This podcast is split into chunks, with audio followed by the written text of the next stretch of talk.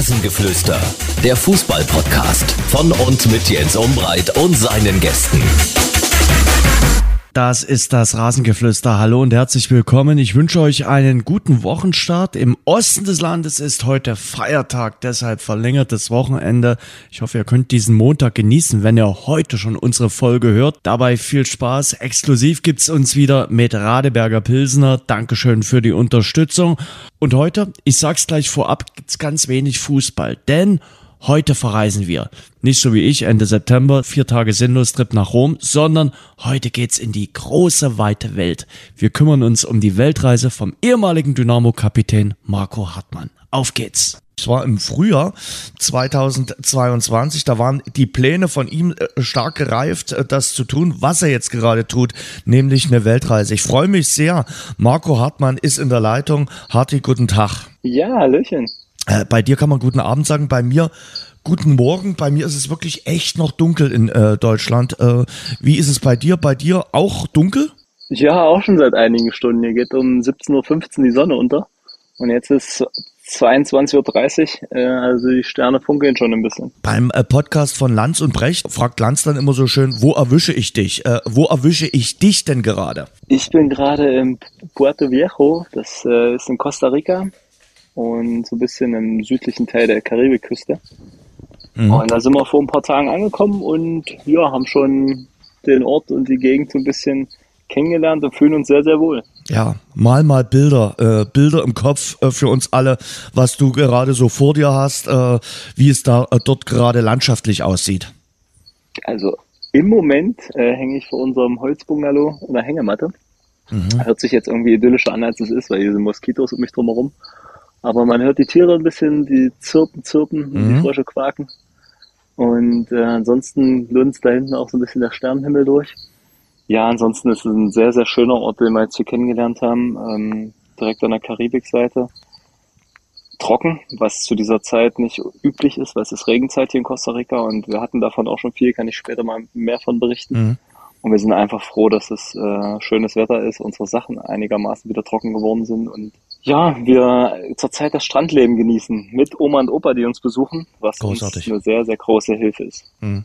Erzähl mal, ähm, äh, wie weit bist du weg? Wie weit bist du raus aus dem Ganzen, was hier bei uns in, in Deutschland passiert? Kriegst du so ansatzweise was mit? Äh, verfolgst du irgendwelche News oder sagst du, nö, als du damals im äh, Mitte Juli hier abgereist bist, hast du auch gesagt, adios Deutschland, äh, wir sind dann erstmal weg? Na, so ganz außen vor ist man natürlich nicht, aber ehrlich gesagt wirklich immer nur peripher, weil es mich natürlich im Moment irgendwie nur bedingt ähm, betrifft und dadurch man sich auch nicht so mit den Themen so sehr auseinandersetzt. Wir hatten in Kanada eine Zeit, wo wir wirklich auch einfach kein Internet hatten, wochenlang. Das hat dazu geführt, dass wir überhaupt nicht wussten, was passiert in Europa so richtig. Kann auch mal schön sein, oder? Ist, ist wirklich schön. Wenn man nicht noch eine weitere Reise buchen müsste und ein paar Dinge erledigen müsste, mhm. was dann ein bisschen gestresst hat, ist das eine coole Sache. Am Anfang sitzt du da abends und denkst, so, was machst du jetzt? Die Kinder schlafen. es ist 19 Uhr und normalerweise nimmt man sein Telefon und daddelt rum, ne? Mhm. Das so, wie man das so kennt. Und ja, wir haben angefangen, wir haben viel gelesen. Wir haben aber auch viel über unsere Reise quasi Bilder sortiert und ich habe viele Bilder und Videos gemacht, so mhm. kleine Sequenzen schon geschnitten mit dem mhm. kleinen und mit dem großen kleinen. Ähm, eine kleine Videofolgen gemacht über bestimmte Tiere und so, weil mhm ja, wir wahnsinnig viele Tiere kennengelernt haben und du hattest ja auch die Abende rumgebracht, ohne im Internet rumzuhängen. Und ja, das stimmt schon. Europa ist ein Stück weg und das merkt man auch bei uns in unserem Kopf. Kriegst du irgendwas mit, was dein ehemaliger Verein oder deine ehemaligen Vereine da äh, gerade anstellen? Es läuft bei beiden ja suboptimal. Ja, also ich verfolge das schon, äh, natürlich nicht live. Ich habe jetzt kein einziges Spiel gesehen oder irgendwas. Hm. Keine Zusammenfassung, weil die Videos, wenn es sowas mal gibt, äh, meist hier nicht äh, zu öffnen sind. Hm. Ähm, aber Geoblogging. Klar, die, genau, die, die ähm, Ergebnisse und so verfolge ich mit, habe ich gesehen. Ja, bei Dynamo war jetzt so ein blödes Spiel jetzt am Wochenende äh, mit dem 2-1, was so ein bisschen so ein Stimmungstief jetzt wahrscheinlich erzeugt. Und bei Halle habe ich gesehen, dass sie ganz unten drin waren und jetzt äh, sich Stück für Stück hoffentlich da unten rauskämpfen, dass der Sieg jetzt äh, ein Stück geholfen hat. Ähm, aber wie der Fußball läuft, kann ich, kann ich wirklich nicht beurteilen. Ähm, ja, ich hoffe, dass die Jungs, wir sind ja wieder viele da gerade in Dresden, mit denen ich mal zusammengespielt habe, äh, mal das aufs Parkett bringen, was wir drauf haben, weil ich glaube, dann ist da einiges möglich dieses Jahr.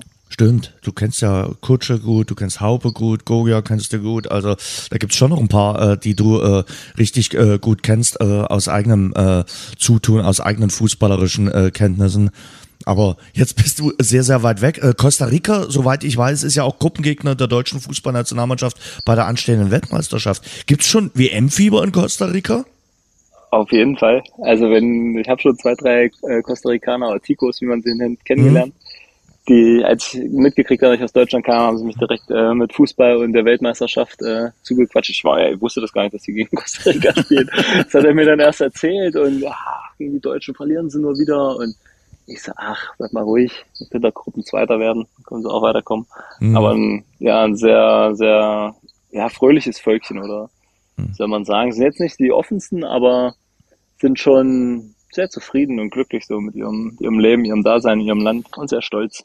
Ist ja die Schweiz von äh, Mittelamerika, soweit ich irgendwo mal gelesen habe, oder das wird ja immer wieder suggeriert, dass das doch in äh, der Region einer der wohlhabenderen äh, Staaten sein soll.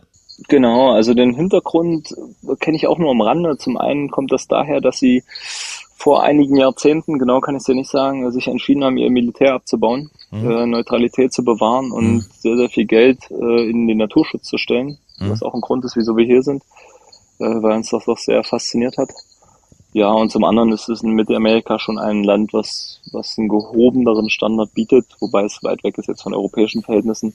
Aber die Kosten sind ähnlich wie in Deutschland. Also ein Echt? kleines Stück günstiger, würde ich sagen. Aber okay. ähm, gerade jetzt so ein Einkauf im Supermarkt ist jetzt nicht super billig, mhm. keinesfalls. Weil du Supermarkt gerade sagst, ich finde das auch immer spannend, äh, in so einem Land dann mal in den Supermarkt zu gehen und das dann, äh, ja, sich das Ganze auch anzuschauen, weil jeder Supermarkt sieht ja dann auch irgendwo anders aus und man, man sieht dann so ganz spezielle Produkte, die es nur in dem Land gibt. Das finde ich auch immer äh, lustig und interessant. Auf jeden Fall. Also wir hatten sowohl in Kanada und USA das natürlich, ähm, ja, wir waren auch im Walmart einkaufen äh, manchmal da bist du halt einfach drei Stunden in diesem Laden und kannst da Fahrräder kaufen, Fernseher, Handys, Essen, kannst, also das Dinger sind Wahnsinn. Ähm, und jetzt in Costa Rica ist das Angebot schon auch wesentlich besser, als wir es erwartet haben. Mhm. Also hier gibt's auch alles, was du brauchst. Also wir kriegen die Kinder satt ähm, und uns auch. Und du findest wirklich, du findest wirklich sehr, sehr viele Produkte, auch, auch hochwertige Sachen. Das, das ist kein Problem. Da habe ich ehrlich gesagt weniger erwartet da merkt man, dass das Land auch sehr gut auf Touristen quasi ausgerichtet ist. Mhm. Lass uns mal Stück für Stück äh, das Ganze ein bisschen erfassen, was du bislang äh, erlebt hast. Und wir fangen mal an vor der Abreise. Seit wann hast du das Ganze eigentlich äh, geplant? Seit wann hast du das ins Auge gefasst und gesagt, okay, ich will mit meiner Family diesen Once-in-a-Lifetime-Trip äh, durchführen? Ich glaube, die ersten Gedanken kamen, weil mein bester Kumpel, mit dem ich damals in Halle zusammen gewohnt habe, der ist dann nach dem Studium äh, auf Weltreise gegangen, alleine. Und mhm. ich wäre sehr, sehr gern mitgegangen, habe aber zu dem Zeitpunkt Fußball gespielt und bin, glaube ich, in dem Sommer auch nach Dresden gewechselt. Mhm. Ähm, und deswegen war das für mich einfach nicht möglich. Das war irgendwie klar damals, aber irgendwie trotzdem so, ein, so eine Sehnsucht. Und ja, und zu meiner Frau dann zusammengekommen bin und die Kinder dazu kamen, die Idee bestand und drüber geredet und irgendwann bestimmt schon vor fünf, sechs Jahren mhm. ist das immer konkreter geworden, dass der Plan war, nach dem Fußball machen wir das. Spätestens, wenn der Große in die Schule muss, äh, ist vorbei mit großer mhm. Reise und deswegen machen wir das davor. Und dann ist das immer mehr gewachsen. Meine Frau war am Anfang so, ja, ja, erzähl mal. Irgendwann hat sie gemerkt, oh, ich glaube, der meint das ernst, ähm, hat sich mit dem Gedanken über Jahre anfreunden können und ist jetzt mit Überzeugung dabei. Und wann gab's so die, die ersten richtigen Planungen? Also wann hast du gesagt, okay, ich fange jetzt mal an, mir so eine Route aufzumalen, mal zu gucken, welche Länder ich grob sehen will, weil äh, auch wenn man ja so rund ein Jahr unterwegs ist, sieht man ja dann nicht die ganze Welt, aber so zu gucken, was würde mich besonders interessieren, was muss ich äh, bei der ganzen Nummer beachten? Genau, wir haben, wir haben mir natürlich ein bisschen auch drauf eingelassen, wo meine Frau Lust drauf hatte, gerade mhm. was das Thema Gesundheit, Sicherheit und so weiter anging. Da war USA und Kanada ganz oben auf unserer Liste. Mhm. Äh, vor allem Kanada haben wir dann gesagt, ich habe mich damit viel mit Reisezeiten beschäftigt, mit Wetter und wann ist Hauptsaison, die wollte ich möglichst umgehen, weil ich nicht so viele Menschen mag. Das ist in Kanada ging das nicht. Äh, da waren wir mitten in der Hauptsaison reisen, aber ansonsten sind wir gefühlt die ganze Zeit äh, in einer Randsaison, Nebensaison äh, unterwegs, was sehr, sehr schön ist, was eine coole Reisezeit ist. Und ja, dann war der Plan quasi Kanada, USA, fangen wir an. Das stand mhm. immer so. Hm. Und ich wollte immer mal nach Costa Rica schon länger.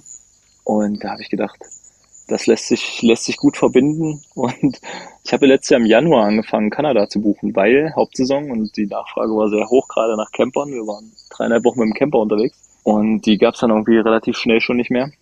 Geschweige denn irgendwelche Stellplätze auf Campingplätzen. Da musste man echt im Frühjahr alles fix machen, ansonsten wird das schwierig. Ich war ja eher so der Typ, um alles spontan zu machen. Das hat im Endeffekt auch vieles noch geklappt, aber hat mich viele Nerven gekostet, weil ich halt kein Internet hatte mhm. äh, und trotzdem noch viele Dinge machen musste und mich nicht darauf verlassen wollte, mit den Kindern irgendwo hinzukommen und dann doch nichts zu haben. Ja, so hat ein Großteil im Januar angefangen, die ersten Sachen zu buchen. Und auch Rückflug im Dezember kommen wir nochmal nach Deutschland für ein paar Wochen. Da habe ich einfach festgelegt, da fliegen wir von Mexiko Cancun zurück weil der Hin- und Rückflug genauso teuer ist wie ein One-Way-Flug nach Vancouver gewesen wäre.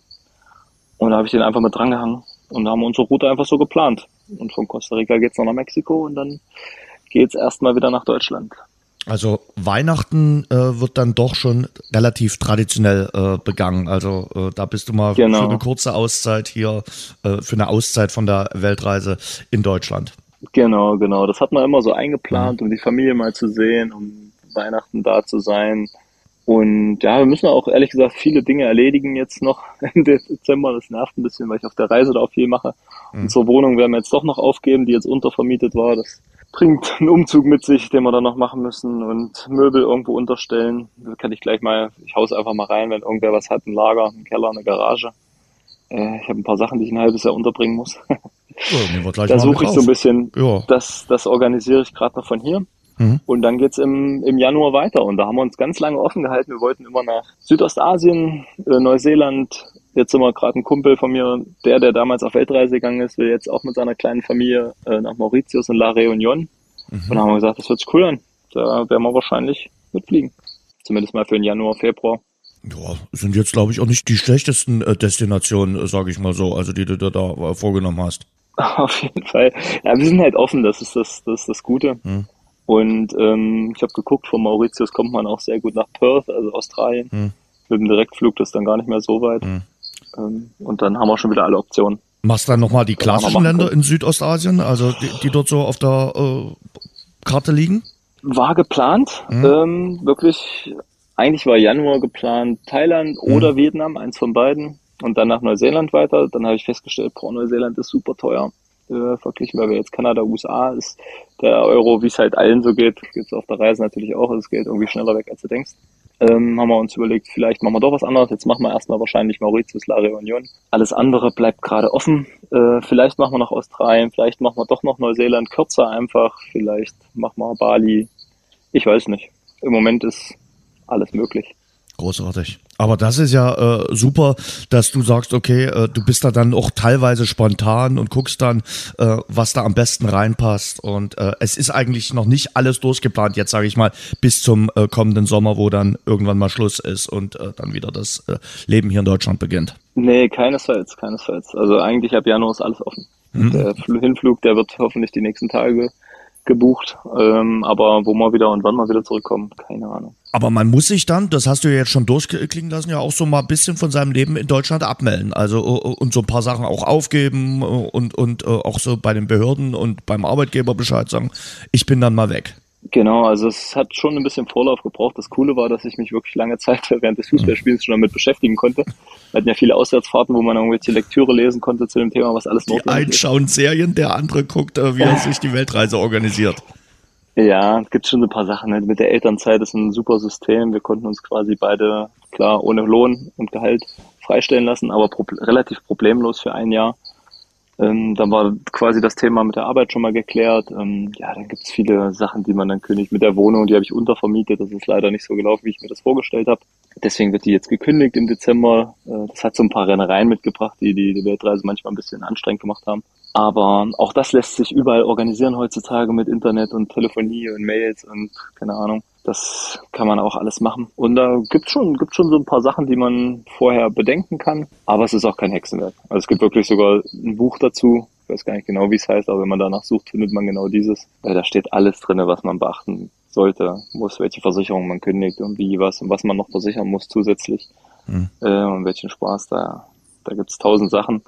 Und wenn man ein bisschen Zeit und vor allem Spaß daran hat und sich darauf freut, dann, dann fühlt sich das abends auch nicht wie Arbeit an, solche Dinge zu erledigen. Finde ich auch, wenn man, wenn man dann so eine Reise plant, also bei mir sind es jetzt keine Weltreisen, aber äh, wenn man äh, so, ein, so ein zwei oder drei Wochen äh, dann macht in einem anderen Land und äh, sich wirklich das individuell zusammenstellt, das ist meistens immer mit der größte Spaß, diese ganze Vorfreude und zu gucken, ja, dann mache ich das und dann mache ich jenes, äh, das ist immer ein, ein, ein Heidenspaß, finde ich. Und äh, da, da nervt es dann auch nicht, äh, verschiedene Hotels äh, sich anzuschauen oder Unterkünfte anzuschauen oder irgendwelche äh, Routen rauszusuchen, sondern das ist, das schürt eher die, die Vorfreude. Auf jeden Fall. Also mir macht das auch mal Bock. Das muss man natürlich sagen, es ist ein Unterschied, ob man das mal für zwei, drei Wochen macht. Das habe ich mhm. ja die letzten Jahre mal gemacht. Ja, logisch. Was mir super viel Spaß gemacht hat.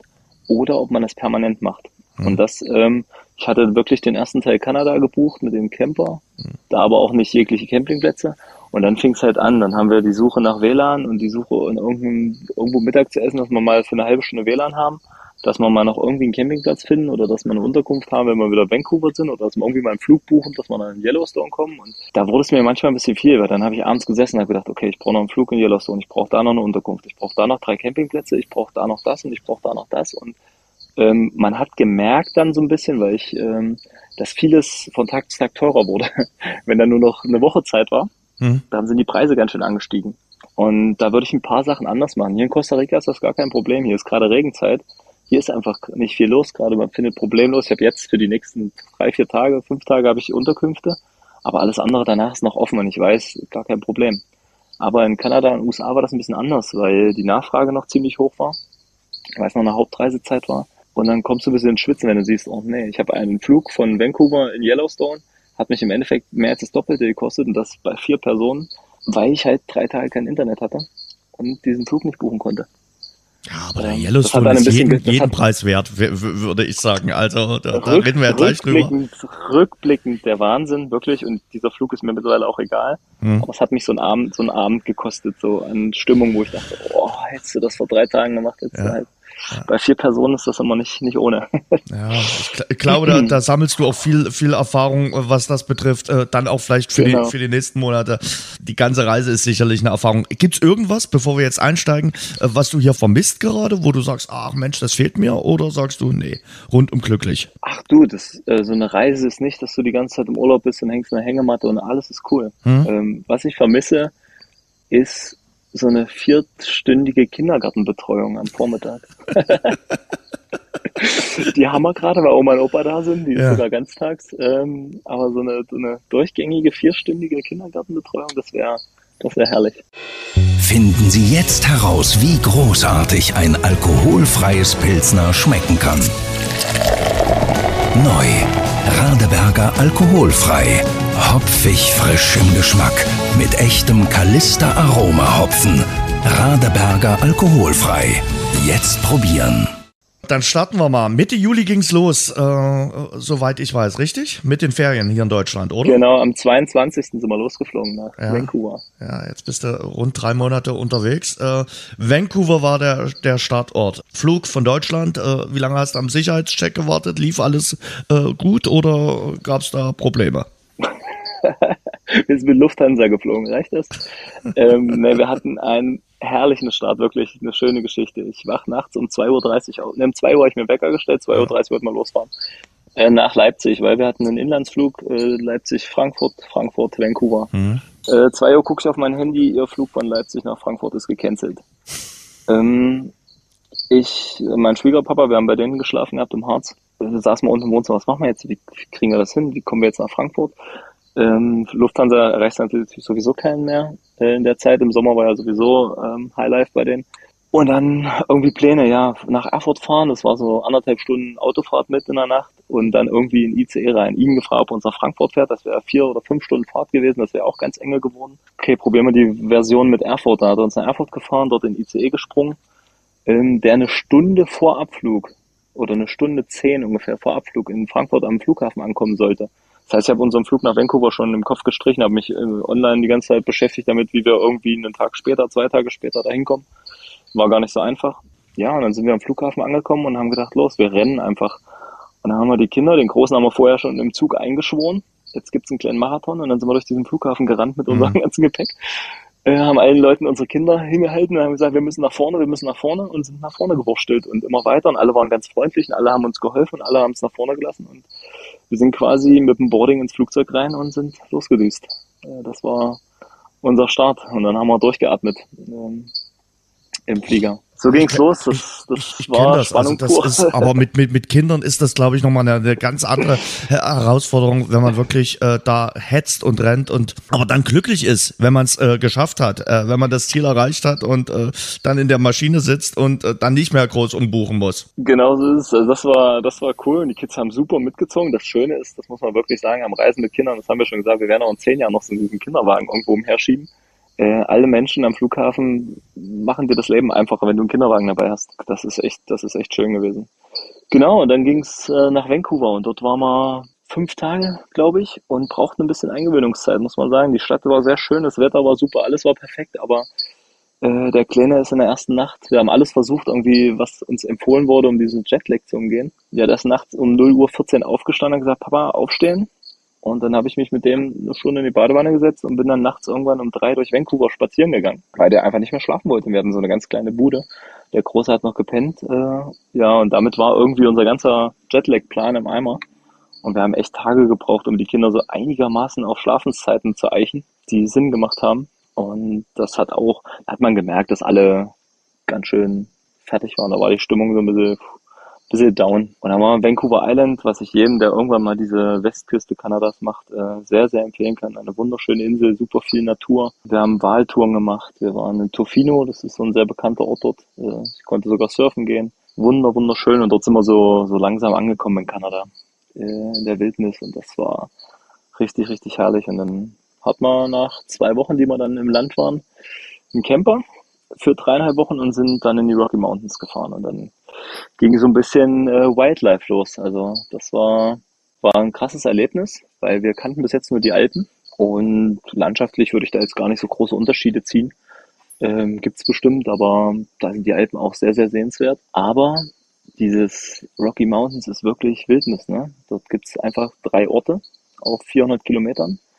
Dort gibt es eine Stichstraße, entsteht nicht irgendein Ort. Dort gibt es nur diese Stichstraße, da ist ein See und du hast überall Wildnis. Alles ist darauf ausgelegt, dass die Tiere, die dort leben, und das sind Bären, Wölfe, ihr Heim haben und du hast dich dort anzupassen. Und das war gar nicht so einfach im Kopf, das zu verarbeiten. Gerade diese Wanderung durch Bärengebiet mit Kindern, da haben wir super viel gelesen und immer vorbereitet und Bärenspray dabei gehabt und immer laut gewesen und gesungen. Und das hat sich immer besser angefühlt, bis dann auf einmal irgendwann der Schwarzbär vor uns stand und der Puls hochschlug und wir dann schnell den, beziehungsweise nicht schnell, sondern langsam und vorsichtig uns zurückgezogen haben und du gemerkt hast, okay, du bist einfach mitten in deren Gebiet und die können hier auftauchen. Du hast nach anderthalb, zwei Wochen, wo wir da unterwegs waren und noch keinen gesehen hatten, dachtest du dann irgendwann so, naja, sind dann doch seltener, als hier viele erzählen oder wie man den Eindruck hat. Und dann kam aber so die Phase, in der wir hier einen Schwarzbären und da einen Grizzlybären und da einen Schwarzbären gesehen haben. Und dann hast du einen ganz anderen Respekt, dort dich zu bewegen in der, in der Natur. Und das war auch der, der größte Unterschied, so, wenn man jetzt mal mit den deutschen Alpen oder allgemein mit den Alpen in Europa vergleicht. Ähm, es ist dort halt einfach Wildnis. Ne? Wenn du dort in den Wald gehst, dann kannst du keine zwei Meter in diesen Wald reingucken, weil dort einfach alles kreuz und quer, zugebuchert ist. Äh, da ist nichts weggenommen, da gibt's nur diesen Weg. Und äh, ja, genau auf diesem Weg stand quasi der Bär vor uns. Und du wusstest, es gibt nur den Weg zurück, es gibt nicht keine andere Möglichkeit hier. Hm. Und war er friedlich? er war friedlich. Er hat im Endeffekt hat er nichts gemacht, außer so einen Bärenstrauch da gefressen. Mhm. Er hat sich nicht für uns interessiert, ne? Mhm. Aber da, ja, bist du erstmal ein bisschen unter Adrenalin ja. und hast auch Respekt. Also die nächsten Wanderungen, wir haben danach ein, zwei Wanderungen abgebrochen, mhm. weil wir dann Wanderungen gemacht haben, wo wir dachten, hier sind ein paar Leute unterwegs. Es waren aber keine unterwegs. Wir waren wieder alleine, es war mhm. wieder um fünf. Und wir wussten, in einer Stunde geht die Sonne unter und wir werden alleine durch den Wald laufen und da hat man dann keine Lust drauf. Ja. Das war uns dann ein bisschen zu viel Nervenkitzel. Aber rückblickend, ne, absoluter Wahnsinn gewesen. Also mit ein bisschen Abstand dazu und noch mehr Erfahrung. Wir haben ja danach die Woche noch mehr Bären-Wandererfahrung äh, gesammelt. Super spannend, halt die Wildnis so hautnah zu erleben. Ich habe das in den USA mal gehabt. Äh, das ist auch für mich ein, äh, ein, ein nachhaltiges Erlebnis. Bären in der, in der Landschaft, in der Natur zu sehen, ist wirklich was komplett anderes. Das ist mit allen Tieren ja eigentlich so, als wenn du die im Zoo angucken kannst. Wenn du sie in ihrem natürlichen Umfeld siehst, das ist herausragend. Das war für mich einer der, der größten Momente überhaupt. Ich habe die damals, ich glaube, im, im, im Nachbarpark vom, vom Yellowstone gesehen.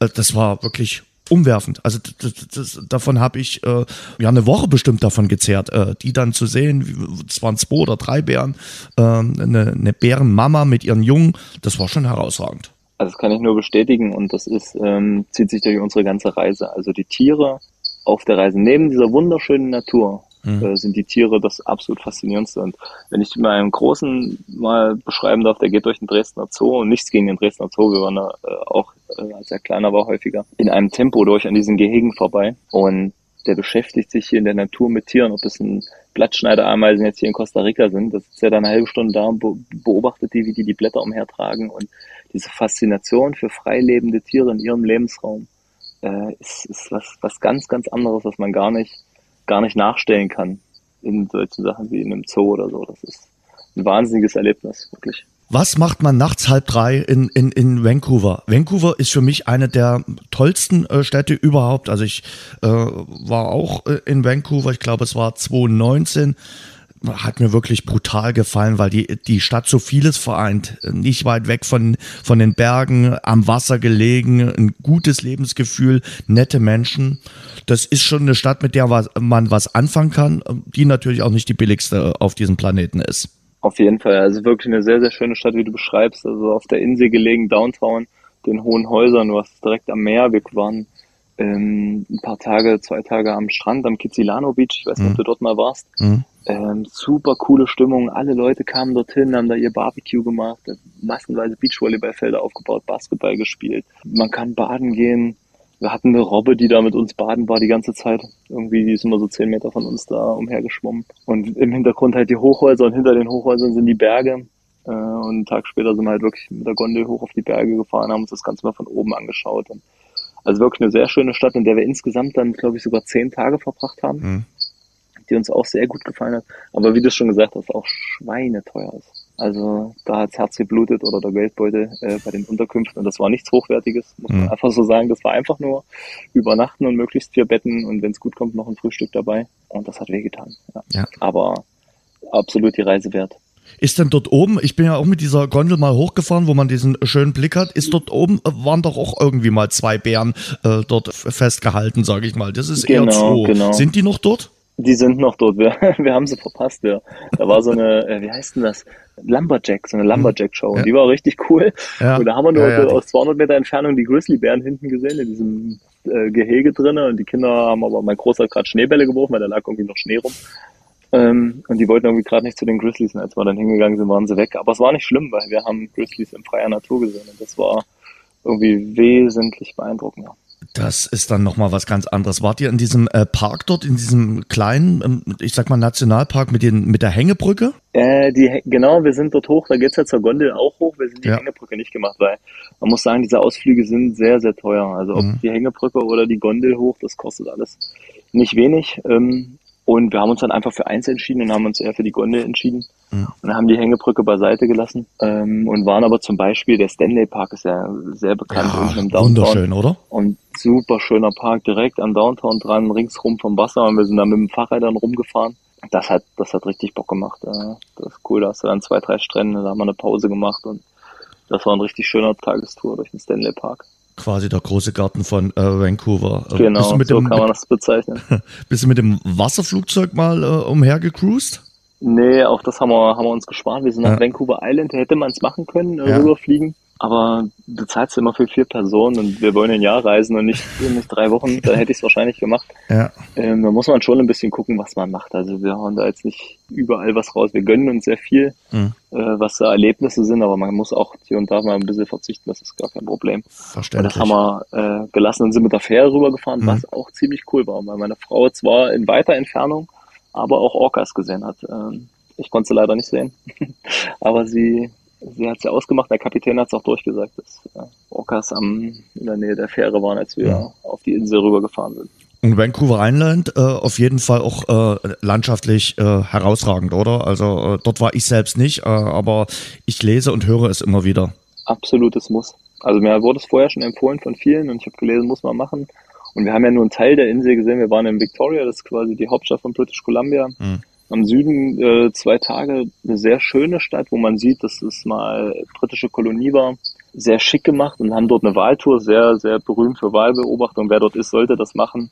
Absoluter Wahnsinn. Wir haben leider keine Orcas gesehen auf der Wahltour, aber Buckelwale aus nächster Nähe springen mit den Flossen und Flippern klatschend und äh, total beeindruckend und sind dann nochmal fünf Tage nach Tofino und das ist an der Westküste gelegen, in einem Nationalpark, der direkt mhm. sich an der Küste lang zieht. Und das war ein richtig cooles Örtchen, also ein bisschen so ein Surferörtchen, auch ziemlich schwierig Unterkünfte zu kriegen, vor allem im Sommer. Aber wenn man da die Möglichkeit hat, unbedingt machen. Wunderschöne Strände. Ich war im Nebel surfen, die Kinder haben vorne im Nebel gespielt. 200 Meter weg von der Küste war herrlichster Sonnenschein.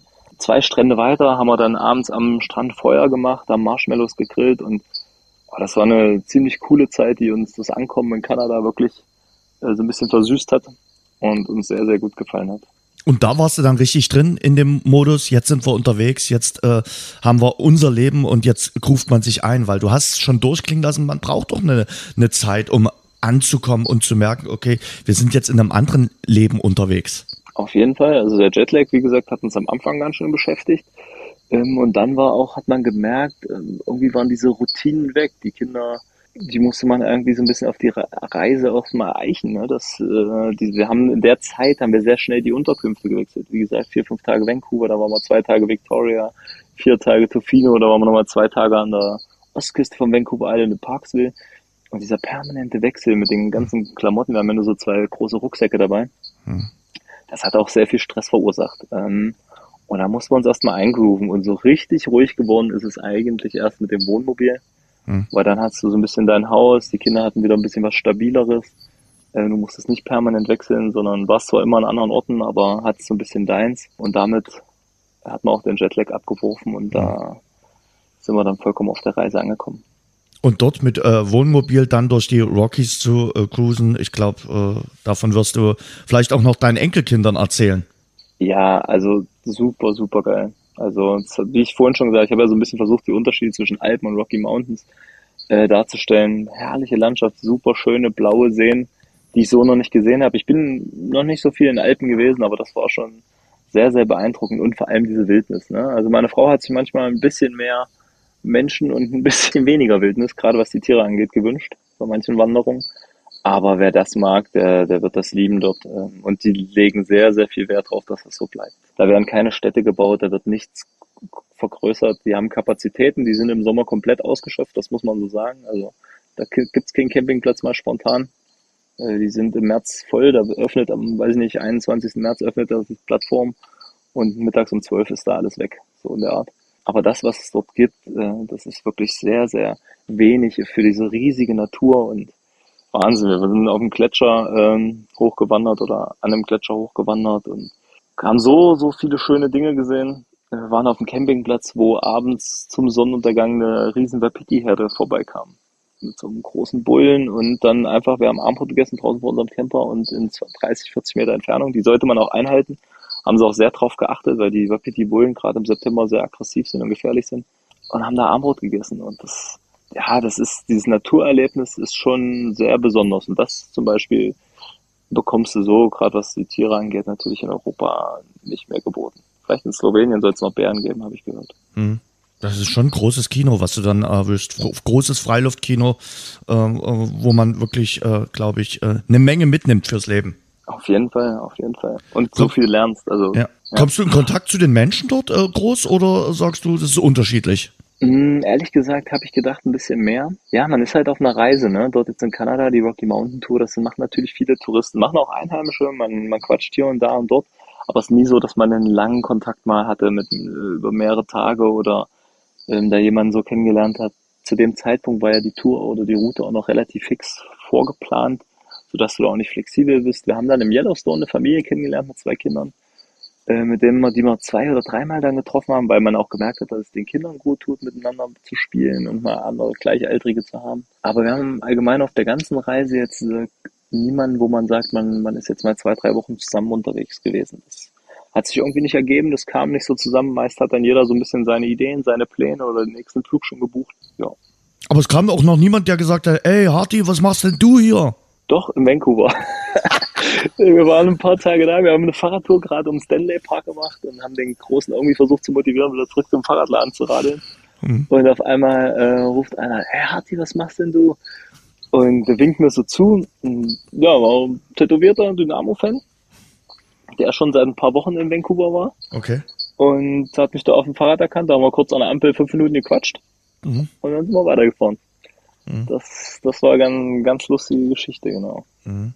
Ich hatte in äh, diesem Sommer im Yosemite, da warst du ja auch, da kommen wir gleich dazu, äh, das Erlebnis, dass ich äh, wirklich ein Fahrzeug mit Dresdner Kennzeichen äh, gesehen habe und es immer Aha. noch nicht so richtig zuordnen kann. Da gab es wirklich jemanden, der muss das Auto dort rüber verschifft haben ähm, und ja. war dort mit einem Dresdner Kennzeichen unterwegs. Wahnsinn. Na geil. Ja. ja. Ich habe immer überall, wenn ich was gefunden habe, Route 66 gab es so einen ganz alten Store ähm, und komplett vollgeklebt mit äh, Aufklebern. Und dachte mhm. so, na, jetzt musst du mal gucken, ob es hier wieder ein Dynamo-Aufkleber dazwischen findest. Aber äh, es war wahrscheinlich das erste Mal, wo ich so eine Aufkleberband gesehen habe, wo es keinen Dynamo-Aufkleber gab. Hast du keine mitgehabt? Sonst hättest du ja noch einen hinterlassen ich hatte, können. Ich hatte leider keine ah. dabei. Mein Rucksack war komplett voll, als wir los sind. Es hat gerade so noch das Handtuch reingepasst. ähm, nach den Rockies, um wieder zur Route zu kommen, dann schon USA? Genau, kurz zurück nach Vancouver, äh, nochmal ein paar Tage verbracht. Und dann mhm. sind wir auf deine Empfehlung hin und es war wirklich eine der besten Empfehlungen, die du uns geben konntest. Und nochmal auf Dankeschön für deine Nationalparkkarte. Die hat uns wirklich sehr, sehr viel gebracht. Äh, in Yellowstone gefahren und haben uns richtig Zeit gelassen oder geflogen und waren dann zehn Tage vor Ort. Und äh, wir haben sogar den Grand Teton weggelassen, der so ein bisschen südlich ist, und haben wirklich von zehn Tagen, die wir vor Ort waren, glaube ich, sind wir sieben oder acht Mal im Park reingefahren. Und das war Wahnsinn. Also einfach Wahnsinn. Die Tiere, es waren wieder die Tiere, die Bisons, die uns total angefixt haben. Äh, auch die Kinder, die suchen die ganze Zeit nach Bisons und dort Einzelne. Wir haben sehr viele Einzelne am Anfang gesehen. Und natürlich die ganzen geothermalen Quellen. Das ist schon beeindruckend, was dort äh, an Vielfalt geboten wird und an Masse. Das war Wahnsinn. Also ob das die Geysire sind oder diese stinkenden Mudpots oder ja, irgendwelche bunten Seen. Man kennt das alles von irgendwo, aber das ist cool, halt aus der Nähe zu erleben. Und es gibt halt noch viel, viel mehr als diese, diese bekannten Fotos. Ne? Es gibt da wahnsinnig viele davon. Und wir haben sehr viele davon gesehen, weil wir einfach Zeit hatten, permanent da wieder reinzufahren und uns da nochmal was anzugucken. Und wir waren dann an einem Abend, das war so ein bisschen so ein magischer Moment, weil häufig machst du so, so Ausflüge ähm, mhm. und weißt so ein bisschen, was auf dich zukommt. Du kennst es mhm. aus dem Internet, du hast das mhm. Foto schon davon gesehen, machst es, es sind einige Leute unterwegs als Hauptsaison. Es ist schön, aber manchmal mhm. springt der Funke nicht so über. Und wir waren dann so im Fluss, hat uns einer empfohlen, oder ich hatte es irgendwo gelesen, da müsst ihr hin zum Baden so. Und dann sind wir da hingefahren, es war schon relativ spät am Tag und die Sonne ging langsam unter.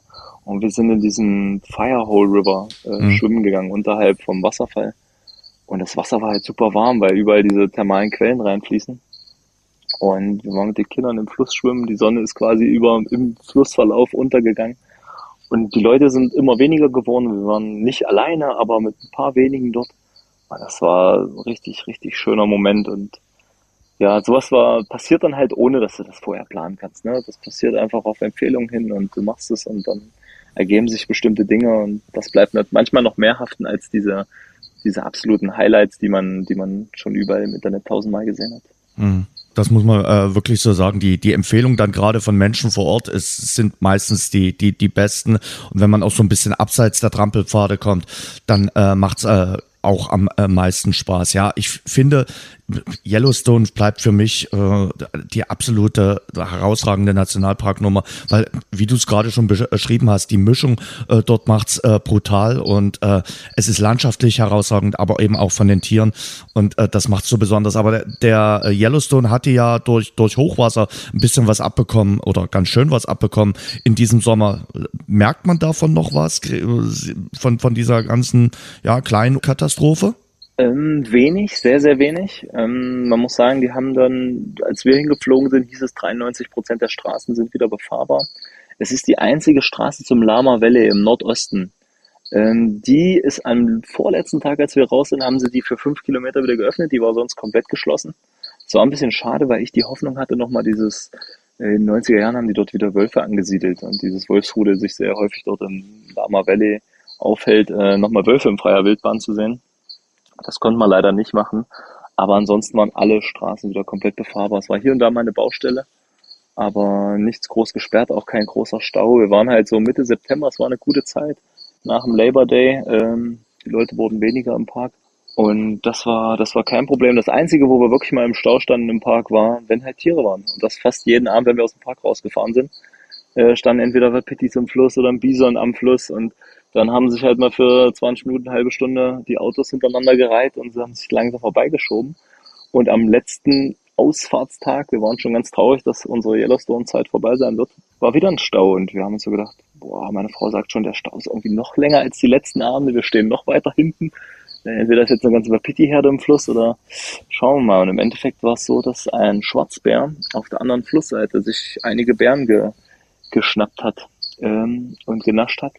Und das ziemlich lange. Wir sind ausgestiegen, haben das Auto geparkt und haben uns eine halbe, dreiviertel Stunde an den Fluss gesetzt und haben diesen Bären beobachtet, wie er dort die ganze Zeit gefuttert hat. Und das war irgendwie nochmal ein ziemlich magischer Moment, während die Sonne irgendwie unterging und es immer mhm. dunkler wurde. Und wir hatten richtig Zeit, einfach dieses Tier in aller Ruhe zu beobachten. Und das war richtig cool und der passende Abschied irgendwie für die sehr, sehr schöne Zeit im Yellowstone beim Old Faithful auch gewesen? Natürlich, also das gehört ja mit dazu. Also dass, dass sich Old Faithful haben wir, glaube ich, vier oder fünfmal äh, die Eruption erlebt. Wir haben ihn quasi mittags mit Massen an Menschen erlebt. Wir ja. haben es abends zum Sonnenuntergang erlebt, was ziemlich cool war. Wir haben es irgendwie, weil wir uns mit dieser Familie, die wir kennengelernt haben, abends verquatscht haben, auch mal quasi in der Nacht erlebt. Als es um halb zehn abends war, es war dunkel, wir waren die einzigen an diesem äh, Geysir weil man nichts mehr gesehen hat, man hat ihn quasi nur noch gehört. Mhm.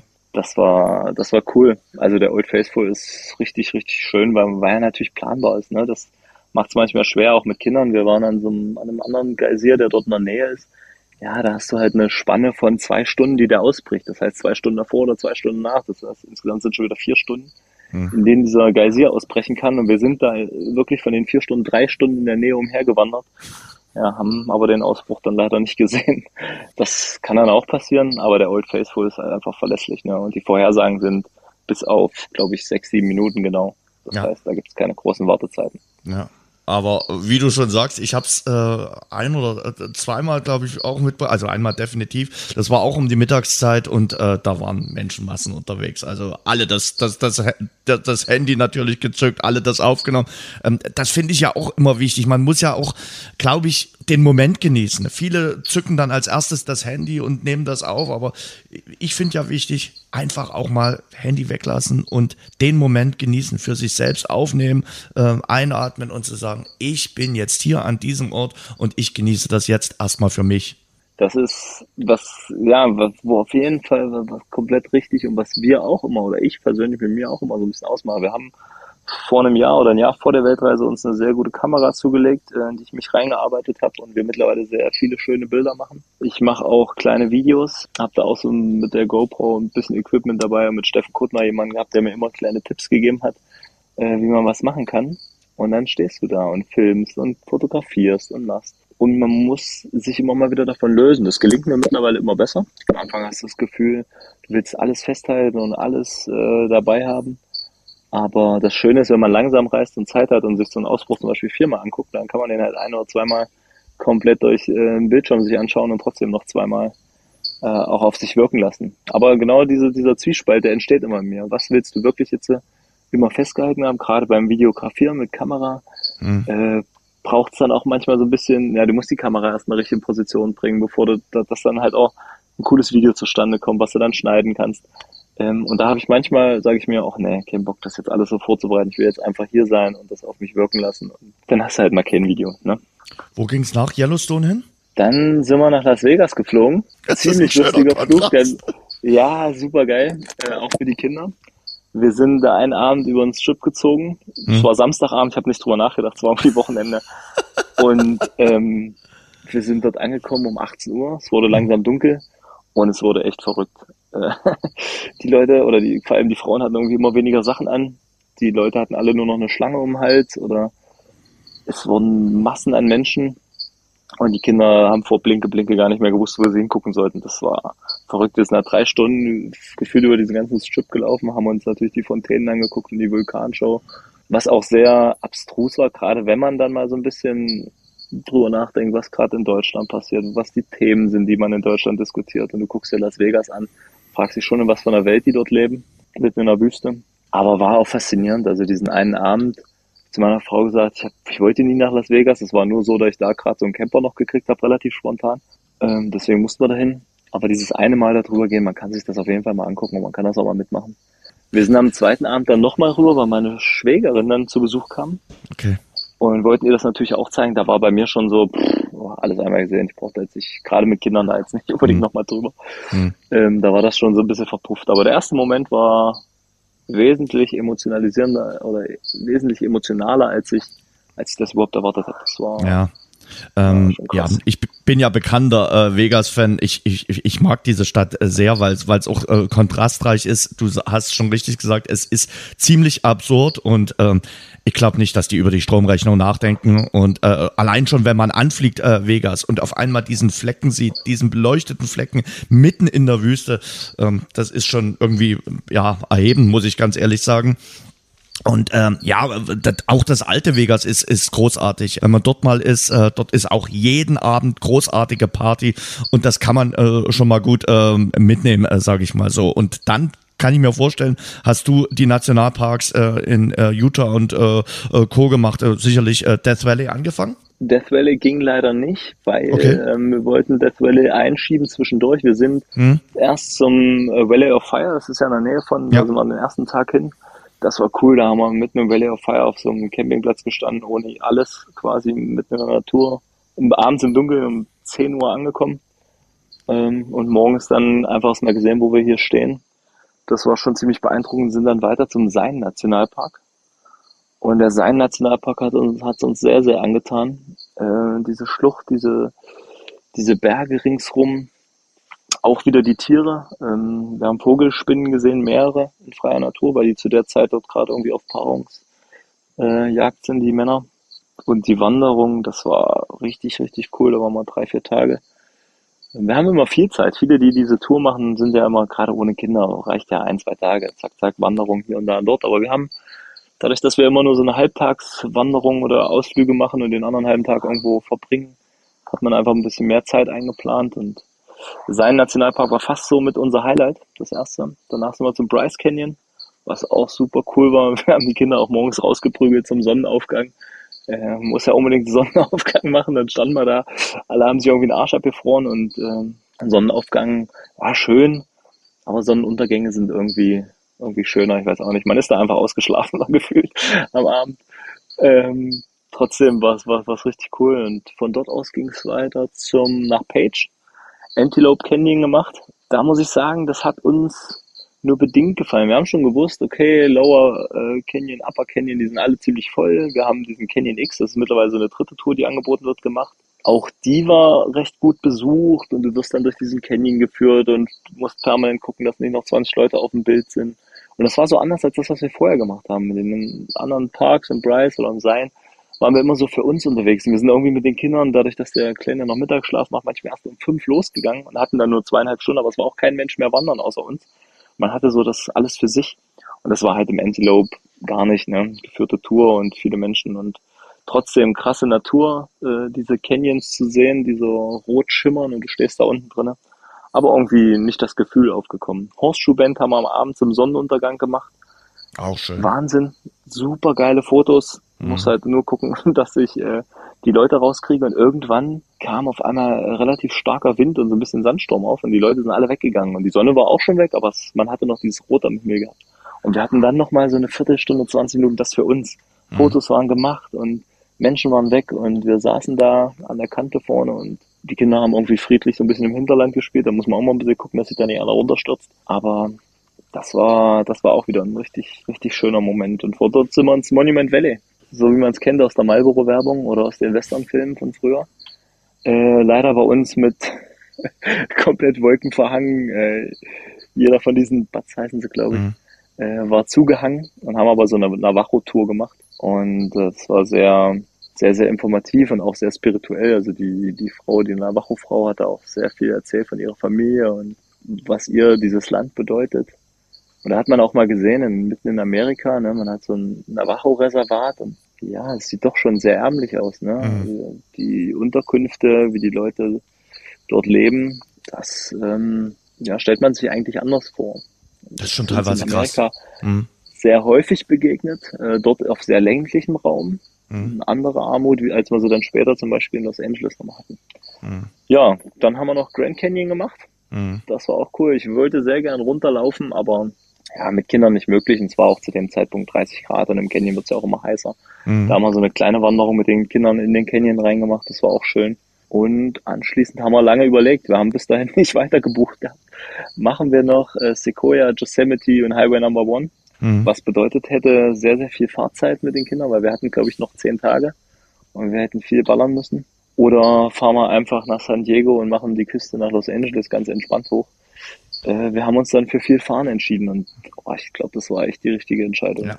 Ja. Vor allem Sequoia, diese riesen Mammutbäume, das war ja total beeindruckend, wenn man so als kleiner Wicht mal daneben steht, wie groß und vor allem wie alt diese Bäume sind und was die schon alles erlebt haben, während die da mhm. stehen. Und Yosemite hat uns, ich hatte ein bisschen Befürchtung, weil es ja ein sehr bekannter Park ist, aber hat uns auch sofort in, in seinen Bann gezogen. Wir sind dort angekommen, unten auf dem Campingplatz, der war super schön. Mhm. Nach einer halben Stunde ist direkt äh, an unserem Camper ein Coyote vorbeigelaufen und wir waren irgendwie wieder drinnen im Wildnisleben und wir hatten wieder Hoffnung auf Bären. Leider keine gesehen, nur gehört in der mhm. Nähe, wie die Leute gerufen haben und den Bären quasi diese Aufmerksamkeit zu vertreiben. Ähm, aber Yosemite hat uns auch super, super gut gefallen. Da haben wir schöne Wanderungen gemacht mhm. mit den Kindern und ja, und dann ging es dann Highway Number One. Nicht ganz von San Francisco. San Francisco haben wir gestrichen. Mhm. Zum einen, weil Städte mit Kindern anstrengend sein können. Ähm, zum anderen, weil wir einfach keine Zeit mehr hatten. Und dann sind wir in Highway Number One von ja, Santa Cruz heißt es, glaube ich. bisschen südlich von San Francisco Dort, wo der, aus runterwärts gefahren. Wo der Rummelplatz ist, ne? Genau, genau. Und von dort aus sind wir runtergefahren und das war nochmal eine richtig coole Tour. Also doch Wahnsinn. viel besser, als ich gedacht hatte. Mhm. Ähm, wir sind gerade in dem oberen Teil und also südlich von Monterey mhm. oder Big Sur, wo wirklich diese Steilküste ist, sind wir gefahren und du guckst nur aufs Meer die ganze Zeit raus, hast so eine herrliche Panoramastraße haben Wale gesehen quasi, haben dann mhm. einfach, obwohl es überhaupt nicht reingepasst hat, die Kinder hatten gerade geschlafen, äh, angehalten, alle wieder rausgerissen und haben eine halbe, dreiviertel Stunde von der Küste oben einfach Wale beobachtet, die sie unten umhergezogen sind. Seeelefantenkolonie gesehen. Mhm. Ich weiß nicht, ob du dort auch warst. Ja, na klar. Das die dort lang lümmeln. War auch cool. Genau, genau. Und dann äh, haben wir noch zwei Tage ein bisschen südlich in Morro Bay und in Pismo Beach. Ja, Pismo Beach. Genau, ein bisschen am Strand, bisschen am Strand verbracht, äh, die Surfer beobachtet mhm. und ein bisschen Sonne genossen. Und dann war die, waren die dreieinhalb Wochen Tour mit dem Camper vorbei und die war, ja, es war eine super, super schöne Zeit. LA noch mitgenommen? Am Ende dann sieben Tage LA. Mhm. Ich hatte so eine, so eine Jackpot-Unterkunft rausgesucht in Venice Beach. Mhm. Ich wusste vorher, dass wir von Venice schwierig wegkommen zu diesen äh, Highlights wie Hollywood-Zeichen und so weiter, die mich aber nicht sonderlich interessieren, mhm. ehrlich gesagt. Aber ich wollte eine coole Unterkunft, wo wir mit den Kindern immer die Möglichkeit haben und die war perfekt. Wir sind äh, fünf oder sieben Minuten zum Strand gelaufen von Venice. Venice hat uns allgemein als Stadtteil super schön gefallen. Überall diese diese Malereien an der Wand, diese Kunst, überall die kleinen Häuschen, die Kanäle, der Strand vorne, auch das hat uns, der Strand an sich jetzt mal nur, absoluter Hammer, überall wird Sport getrieben, Basketball gespielt, geskatet, wir haben stundenlang am Skaterpark gestanden, wir waren total fasziniert, was aber die andere Seite war, und das denke ich im Allgemeinen von Los Angeles, nicht nur von Venice, die Armut. Wahnsinn. Ein Wahnsinn. Das kann man sich in Deutschland äh, klar, in Großstädten, in Dresden vielleicht nicht ganz so extrem, aber in Hamburg, Berlin kennt man auch Obdachlose und äh, relativ viele hier und da und dort. Aber was ich da gesehen habe, habe ich in Deutschland noch nie gesehen und will ich hoffentlich auch nie sehen. Massen an Menschen in Zelten, kleine Zeltstädte, die irgendwo auf in Parks entstehen. Und da muss man aber sagen, hat die, der, der das Zelt hat, ist der Einäugige unter den Blinden. Wahrscheinlich. So viele gescheiterte Personen, ähm, die einfach fallen gelassen wurden, wahrscheinlich. Man kennt nicht jede Geschichte, wenn man keinesfalls urteilen, die irgendwie fallen gelassen wurden ja. von diesem Land. Wahnsinn. Und nicht einfach nur, wo man sagt, jetzt sind Obdachloser oder, sondern auch, wo du wirklich dann auch 50 Meter Umweg um die Leute drumherum machst, weil du sagst, die schreien da umher und du weißt gar nicht mehr, was los ist mit den, mit den Menschen. Das war sehr, sehr verstörend zu sehen. Neben dem Bild von Reichtum und ja, das, was man sich sonst unter Los Angeles vorstellt. Das ist echt krass. Ich habe es im Sommer ja auch erlebt. Dort ist äh, die, die eine der teuersten Einkaufsstraßen und ich sag mal eine Meile davon entfernt ähm, liegt einer mitten auf der Straße, der gar nichts hat, der einfach gar nichts hat und äh, der dort teilweise zugedröhnt äh, sein Leben fristet und das ist kein schönes. Und der hat nicht die Hoffnung, irgendwann mal auf diese teure Einkaufsstraße nochmal ansatzweise zu kommen. Und das ist drastisch. Und davon siehst du aber nicht nur ein, sondern davon siehst du Hunderte. Und äh, Wahnsinn, das bringt dich echt zum Nachdenken. Und ich frage mich, wie hast du es deinem Großen erzählt. Dein Kleiner fasst sicherlich noch nicht so auf, aber dein Großer, den hast du ja schon gewissermaßen ein bisschen auf das vorbereitet, was da in LE auf ihn zukommen könnte. Genau, also wir haben ihm dann immer ganz klar erzählt, ähm, dass es das leider gibt, ähm, dass es so Menschen gibt. Ich muss sagen, dass ihm, es, ihm ist das schon aufgefallen, leider, also man, man kommt da nicht drum rum, so blöd wie es anhört, aber man riecht es doch an jeder Ecke. Ja. Er ist damit ganz gut umgegangen, hat das halt wahrgenommen, aber ihn hat das jetzt nicht sonderlich beschäftigt. Das war gut, dass man da nicht näher ins Detail gehen musste. Aber ihm natürlich das erklärt, dass es, dass es so Menschen gibt, die, die irgendwie in ihrem Leben irgendwas schiefgelaufen ist, dass sie nicht mehr so dabei sind in der großen Gesellschaft, ne, so wie die anderen leben. Ähm, und wie du sagst, es sind wirklich nicht vereinzelte. Also dort siehst du nicht Einzelne. Dort siehst du mindestens fünf bis 30 ja. oder mehr ja. äh, zusammen und überall. Ne? Also am Strand von Venice die Promenade die verrückt ist, die irgendwie schön ist, die faszinierend ist, aber dort entstehen richtige Städte, so kleine Gemeinden von Obdachlosen und das ist äh, ein Problem, wo ich mich frage, ob man das, ähm, ja, die Menschen, die dort leben, ne, wie man das irgendwie in den Griff kriegen will als Gesellschaft, ob man das in den Griff kriegen will. Aber dafür bin ich ehrlich gesagt nicht zu, nicht so weit drin in dem, wie man in den USA tickt und wie, de, wie das funktionieren soll. Ja, das ist in äh, San Francisco ja nicht anders. Ähm, ich habe San Francisco über die Jahre immer mal wieder miterlebt. Äh, eigentlich in den letzten ja, 20, 25 Jahren war ich ein paar Mal in San Francisco und auch die Stadt hat sich komplett geändert. Und das war für mich in diesem Sommer schon ja schon verstörend, muss man ganz ehrlich sagen. Ähm, diesen Blick auf die Stadt, die, die Kontraste, die es dort äh, mittlerweile gibt und man schimpft und meckert oft über unser Land, aber das soziale System, die soziale Hängematte hier in äh, Deutschland, da kann man schon einen Hoch abgeben. Äh, also ich sag mal, in der Masse wird es das in Deutschland, lehne ich mich jetzt aus dem Fenster, nicht geben. Ich hoffe, ich hoffe und bin auch sehr froh, dass wir in Deutschland so ein doch relativ gutes Sozialsystem haben äh, und die Möglichkeit, doch viele Menschen oder möglichst alle, natürlich nicht immer, aber wieder mit zu integrieren in die Gesellschaft und mitzunehmen. Mhm. Dieser Highway Number One, um nochmal auf den zu sprechen zu kommen, ist für mich ja mit einer der beeindruckendsten Straßen, die es überhaupt gibt. Also man fährt dort lang und hat die ganze Zeit eigentlich auch den Mund offen und du hast ja auch die richtige Richtung genommen. Du bist äh, vom Norden in den Süden gefahren. Das finde ich großartig und auch dort finde ich es großartig, dieses, dieses Gefühl, es kommt dann meilenweit kein Ort, nichts, gar nichts, sondern du bist auch eine Zeit lang allein und äh, kannst einfach nur genießen. Auf jeden Fall, also auch dort sehr, sehr schöne Natur. Äh, wir hatten da nochmal ein, zwei Stellplätze wirklich in, in der Natur und das ist, ja, das Meer ist irgendwie Wahnsinn. Da muss man echt aufpassen. Ich bin meist gefahren, mhm. äh, dass man nochmal wieder auf die Straße guckt, weil die geht ganz schön hin und her. Und wir hatten so ein, ja. so ein Riesenwohnmobil, weil ich so ganz spontan eins gebucht habe erst. Dann habe ich natürlich wieder das billigste genommen, was es gibt. Und das war das Größte, was natürlich das meiste verbraucht, wenn jetzt keiner haben will. Aber ein Riesenschiff gewesen. Im Endeffekt war es super cool, weil Judith, also von meiner Frau, die Schwester, hat uns begleitet die Zeit und äh, damit hat man auch viel Platz da drin. Ja, da muss man auch mal gucken, weil die Straßen sich dort ganz schön rumschlängeln. Aber man schaut quasi, man starrt die ganze Zeit aufs Meer hinaus und wartet und sucht und schaut. Wir haben Delfine gesehen dort und Wale, wie gesagt, das war, das war schon cool was bleibt hängen von Nordamerika, von, von Kanada und den USA, von, diesen, von dieser wahnsinnigen äh, Landschaft? Ja, das ist es, genau, die Landschaft, diese abwechslungsreiche Landschaft, die so beieinander so krasse Unterschiede bringt, vor allem in den USA, ähm, diese Natur, das ist sehr, sehr schön. Was man gemerkt hat, dass dieses Naturdasein in Kanada noch mal ein bisschen intensiver gelebt wird als in den USA. Gerade was das Thema Naturschutz angeht. Äh, in den USA geht es halt eher darum, den Menschen halt ein bisschen Erholungsräume zu bieten da geht es halt um den Menschen. Ähm, in Kanada geht es halt wirklich mehr um die Natur und die Tiere. das ist super beeindruckend. Also was du dort an verschiedenen Naturphänomenen hast, die dort entstanden sind, aus welchen Gründen auch immer, ob es Vulkanismus ist oder irgendwelche Erosionen oder das ist Wahnsinn. Das, das kann man, muss man sich auf jeden Fall mal angucken. Wir sind sehr, sehr froh, dass wir das gemacht haben. Ähm, muss aber auch sagen, dass beide Länder noch mal ein ganzes Stück teurer waren, als ich erwartet habe. Ja. Also ich bin in Kanada ja ein bisschen mehr als in Deutschland und in den USA habe ich gedacht, naja, vielleicht kommen wir so auf deutsche Verhältnisse. Aber bei weitem nicht. Also selbst so Einkäufe, äh, Milch, Käse und so weiter, das Doppelte. Einfach mhm. Minimum. Dazu kommt wahrscheinlich der schwache Eurokurs, ne? Ja. Wäre vor einem Jahr vielleicht anders gewesen. Ähm, aber das äh, war so ein kleiner Wermutstropfen bei diesen beiden Ländern. Was auch dazu geführt hat, dass wir in Costa Rica erstmal ins Baumhaus eingezogen sind. Kommen wir gleich dazu überhaupt, äh, weil du das Essen so ein bisschen gestreift hast. Wie war es mit dem Essen? Gab es irgendwelche herausragenden kulinarischen Erlebnisse?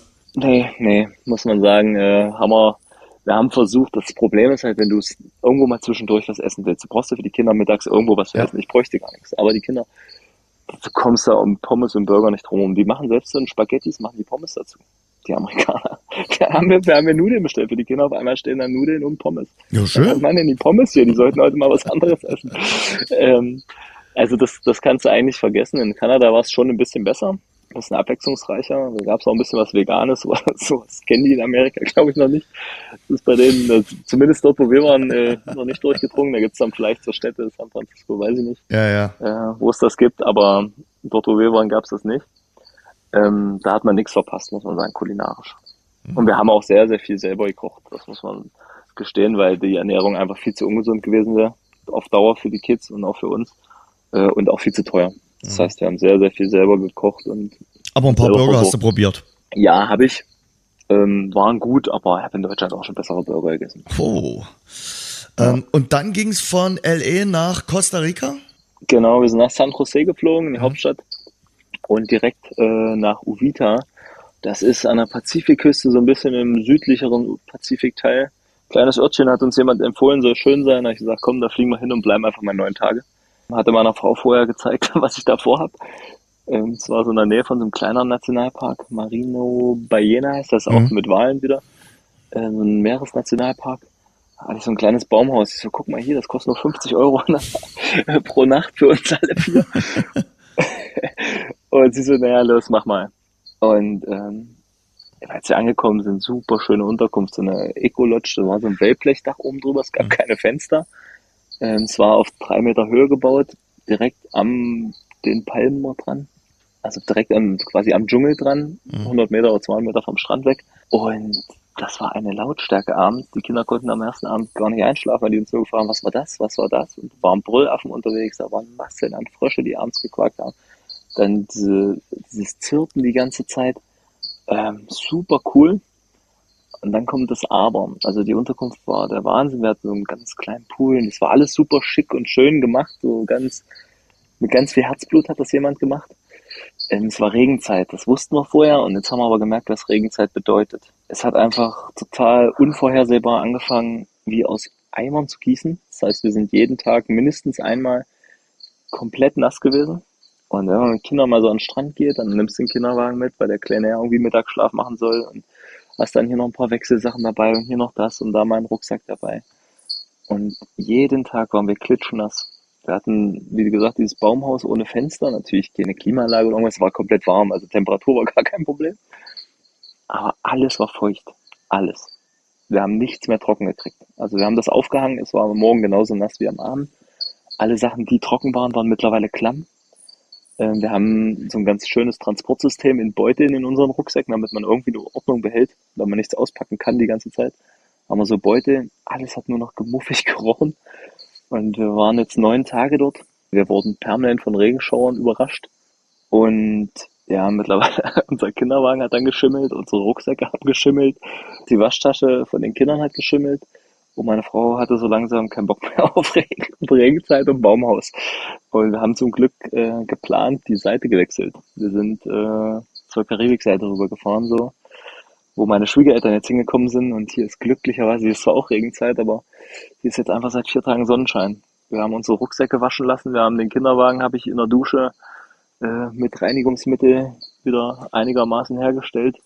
Und wir konnten unsere ganzen Sachen endlich mal waschen und trocknen und jetzt auch wieder anziehen mit einem einigermaßen guten Gefühl. Und das war unser Start in Costa Rica, der irgendwie krass war, weil die Natur dort, wo wir waren, Wahnsinn war. Wir haben am ersten Tag Tukane gesehen, äh, freilebende Aras, acht Stück.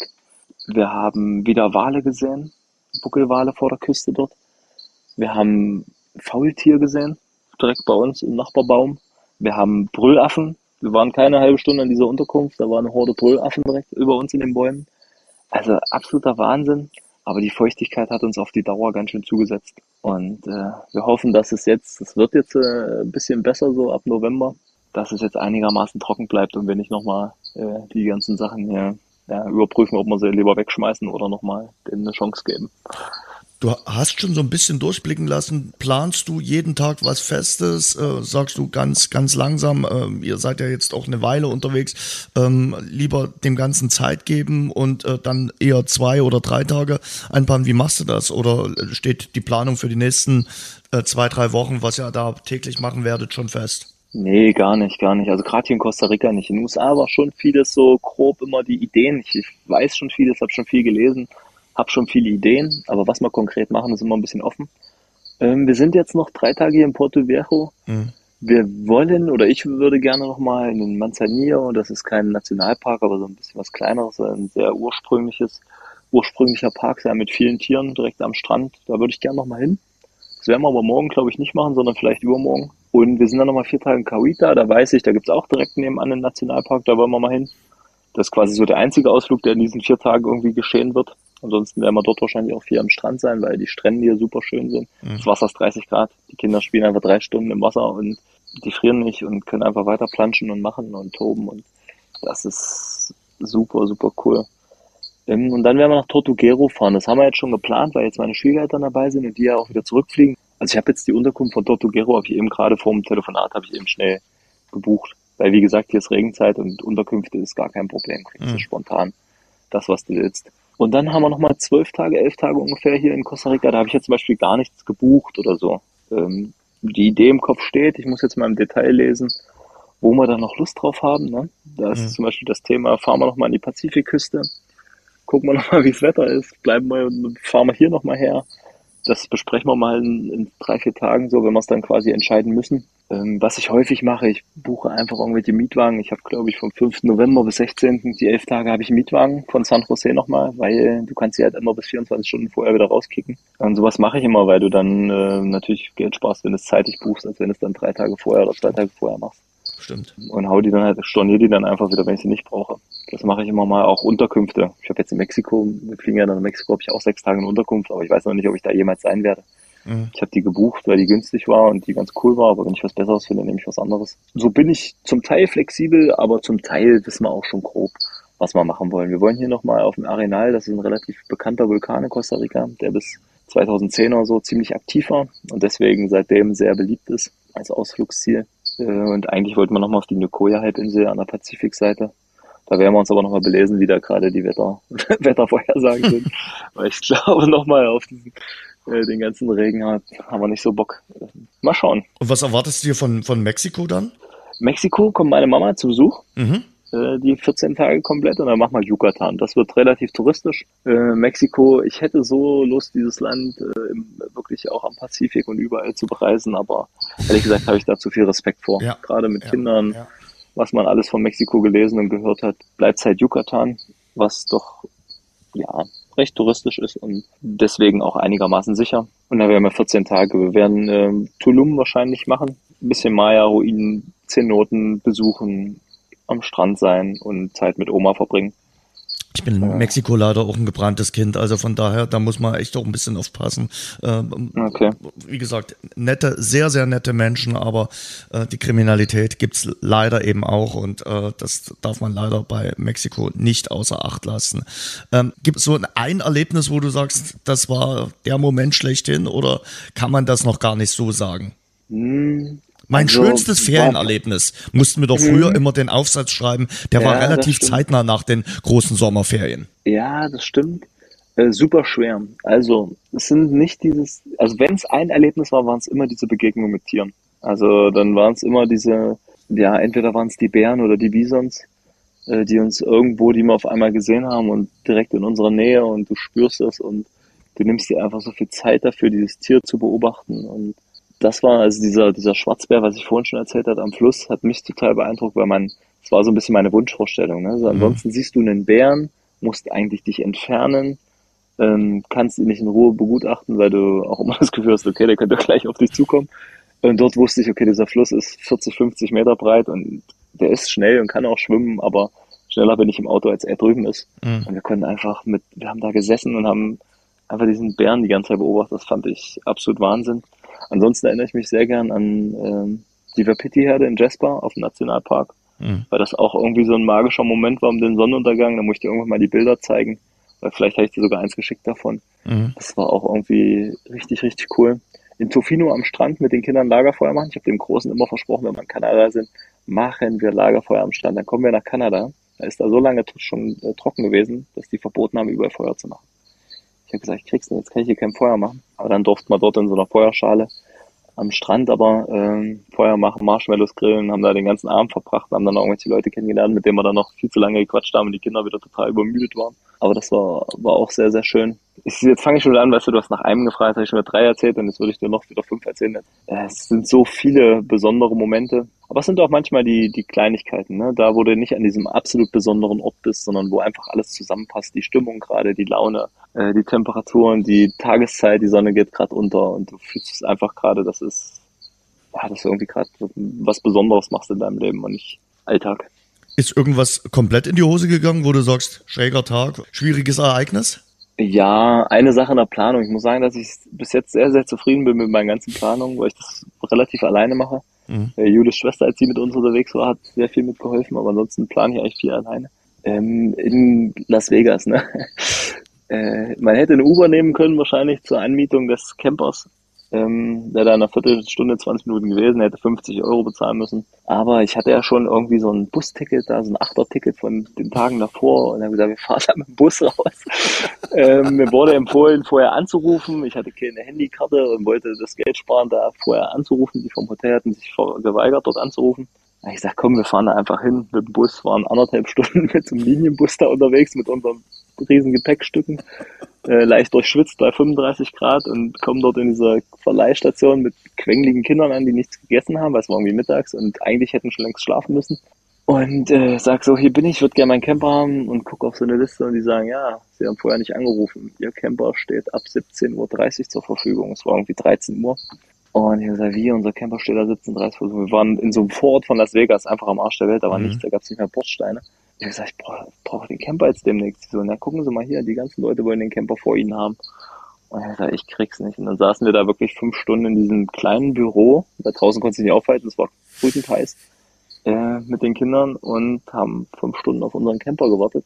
Äh, ich habe alles versucht. Ich habe mit dem großen Papierflieger gebaut und wir haben die da durch dieses Büro geschmissen, aber die haben uns einfach nicht früher drangenommen ich habe mich sehr geärgert, aber irgendwann haben wir gesagt, komm, es ist jetzt einfach so, es ist, wir müssen da jetzt durch. Und wir haben als allerletzte unseren Camper gekriegt und sind dann im Dunkeln zu Walmart gefahren und waren noch zweieinhalb Stunden einkaufen. Wahnsinn. ja, der Tag war am Arsch so ein bisschen. Aber, ja, aber ich glaube, sowas ja. muss man auch mal mitnehmen und äh, das gehört dann, äh, glaube ich, auch äh, dazu. Aber im Großen und Ganzen äh, höre ich raus, du bist richtig, richtig happy mit dem, was du da gerade tust. Ja, auf jeden Fall. Man darf es nicht verwechseln mit dem Urlaub. Es ist schon so, dass auch Tage mit den Kindern sehr anstrengend sein können. Äh, man darf die Bedürfnisse der Kinder nicht, nicht unterschätzen. Ich habe es anfangs mal gesagt, wenn ich mir das wünschen dürfte, wäre es vier Stunden Kinderbetreuung.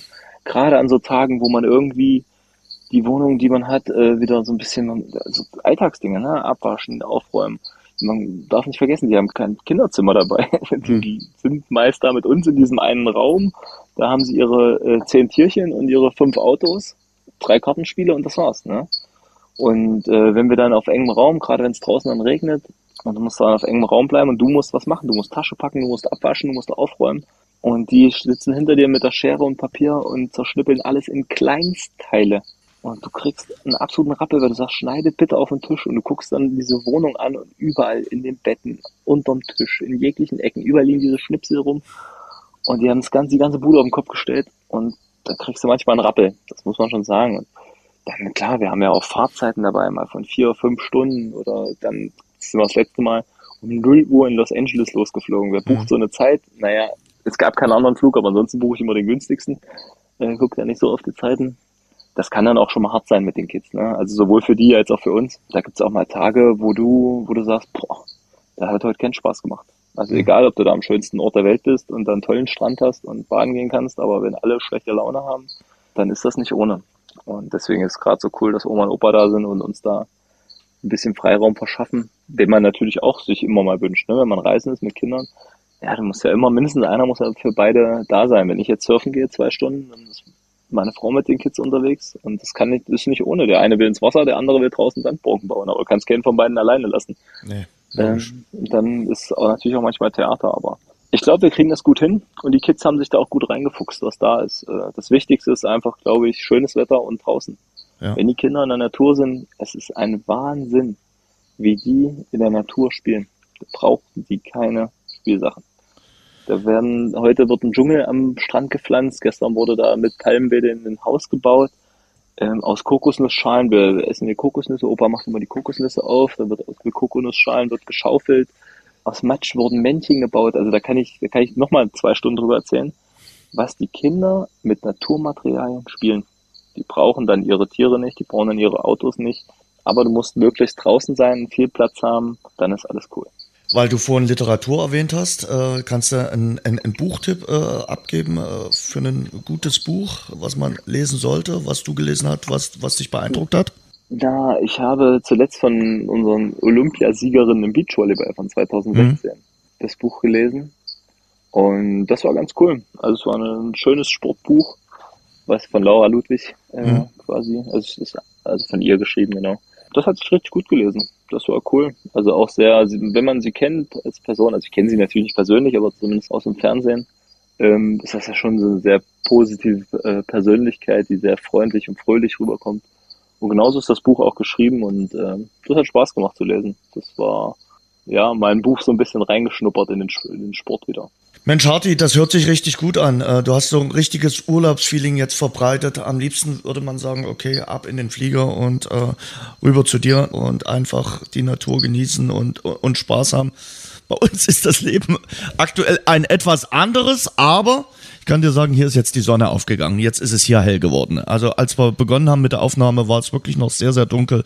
Mittlerweile ist es zumindest hell geworden. Und äh, ja, du hast mir glänzende Augen äh, gegeben jetzt gerade mit deinen Schilderungen. Es hat echt großen Spaß gemacht. Ich hoffe, wir können das dann im kommenden Sommer vervollständigen mit äh, Teil zwei deiner Weltreise, wenn du uns unter anderem von Mauritius und Co. erzählen wirst.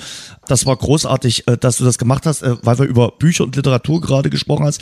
Äh, Gibt es da jetzt schon äh, Dinge, Planung, äh, wie du äh, mit deinem Buchprojekt weiter fortfahren wirst? Ja, wir sind dran. Also meine Frau schreibt sehr viel. Ähm, man muss gestehen, sie würde, glaube ich, noch viel mehr schreiben. Uns fehlt manchmal abends einfach die Energie, auch wenn es sich blöd anhört. Wir haben ja keinen Auftrag. Ne? Wir müssen jetzt nicht arbeiten oder irgendwas für die Schule vorbereiten, aber wir sind echt durch diese, den ganzen Tag mit den Kids sehr, sehr häufig abends, boah, wo du am Eimer bist, wenn die schlafen. Mhm. Ähm, sie hat sehr, sehr viel schon geschrieben über das, was wir gemacht haben. Und ähm, aber es ist, es ist im Moment nicht konkret. Mal gucken, mal gucken, was passiert. Es wird sowieso jetzt in der Zeit wird ja nichts, nichts fertig. Aber äh, es entsteht viel. Und die Frage ist, was am Ende bei rauskommt und was man draus macht, ne? Und was man draus machen will. Da schauen wir einfach mal. Aber es sind auf jeden Fall so viele Sachen zu erzählen und sie, sie hält das sehr, sehr schön fest. Ja. Ähm, das, liest, das liest sich schon gut, die ganzen kleinen Auszüge, die ich immer mal quasi erspähen darf schauen wir mal, was wir mal draus machen. Ich durfte ja im Frühjahr bei einem Vortrag von dir dabei sein, äh, wo du äh, in einem Reisecafé hier in äh, Dresden äh, ein bisschen über deinen Südafrika-Trip erzählt hast. Ich hoffe, sowas wird auch von der Weltreise passieren. Also für die Menschen, die da noch mehr Lust äh, drauf haben, äh, hoffe ich, dass du das machen wirst, weil ich kann mir vorstellen, du tust wirklich atemberaubende Bilder auch festhalten und dass du erzählen kannst, das hast du jetzt hier in den letzten äh, ja, rund äh, eine Stunde 15 äh, bewiesen. Also von daher hoffe ich da auf eine Fortsetzung. Auf jeden Fall, das ist ja auch das, ne, in diesem Zwiespalt, in dem ich immer so ein bisschen stehe. Ich liebe es, über Reisen äh, zu erzählen, über meine Reisen, über was wir gemacht haben, über Tipps, über also das macht mir so viel Spaß, wenn jemand da wirklich äh, Interesse dran hat, was man machen kann, was, dem das zu erzählen oder was wir gemacht haben, was wir erlebt haben. Das ist das ist so schön und dieses sich dafür zu öffnen, ne? Natürlich mhm. jetzt in, für die will man das für die breite Masse machen oder bis jetzt habe ich ja immer gesagt, immer nur für uns, immer nur für uns. Aber es macht mir halt auch viel Spaß, das so ein bisschen äh, in die breite Masse zu tragen. Deswegen bin ich auch sehr, sehr gerne hier bei deinem Podcast dabei und habe da auch Bock drauf. Und in der Reisekneipe werde ich auf, auf jeden Fall wieder sein. Also Großartig. da gibt ja jetzt so viel Potenzial, da werde ich wahrscheinlich jedes Land einzeln abreisen, äh, wenn man mich dort hören will. Äh, aber da mache ich dann, wenn es soweit ist, das nächste Mal ein bisschen Werbung für. Da kann gern jeder vorbeikommen, der, der Spaß daran hat und Lust darauf hat. Das, äh, das will ich Fall. nicht für mich behalten, das will ich auf jeden Fall teilen, sowas, weil ja. das, das ist schon eine, eine, eine coole Zeit und wer sich für sowas interessiert, da, da kann man, kann man so viel erzählen und äh, vielleicht auch inspirieren. Das ist so ein bisschen unsere Hoffnung. Inspirierend ist ein schönes Schlusswort, weil ich sag mal so, äh, im Rasengeflüster war das die Podcast-Folge in der wir am wenigsten über Fußball geredet haben. Wir haben nicht einmal groß äh, jetzt über Fußball geredet und trotzdem war es komplett inspirierend. Äh, du hast Bilder im Kopf gemalt, die wunder wunderschön sind. Ich hoffe, äh, die, Leute, die Hörer, die haben das heute auch mal mitgenommen. Es war eine etwas andere Folge, aber sie war echt herausragend und wunder wunderschön. Harti, pass auf dich und deine Familie auf. Habt eine gute Zeit, viel Spaß in Costa Rica und dann auch in Mexiko. Dann ein kurzer Trip nach Deutschland und dann geht's weiter die Hartmanns sind auf Weltreise. Vielen Dank für deine Impression und für deine Eindrücke. Pass auf dich auf. Danke dir, mein Junge. Mach ich. ciao, ciao. Ja, das war er, der Marco Hartmann auf Weltreise. Wir haben mit ihm in Costa Rica gesprochen in der vergangenen Woche. Es war einfach toll, ihm zuzuhören. Und das war unser Rasengeflüster, der Fußball-Podcast. Heute eher der Reisepodcast exklusiv mit Radeberger Pilsner. Tradition verbindet, Leidenschaft vereint. Radeberger das Pilsner. Nächste Woche hören wir uns wieder und versprochen, dann geht's auch wieder mehr um Sport und auch mehr um Fußball. Bis dahin, ich wünsche euch eine gute Zeit.